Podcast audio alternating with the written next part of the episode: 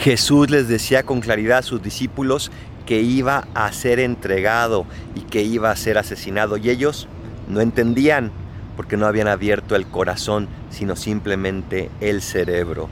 A Jesús hay que acogerlo desde el corazón y después esta razón nos va a ayudar a entenderlo mejor y nos va a ayudar a amarlo más y a descubrirlo más.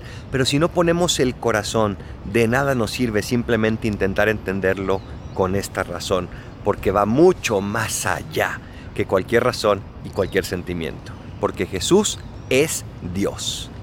Soy el Paradolfo. Recen por mí, yo rezo por ustedes. Bendiciones.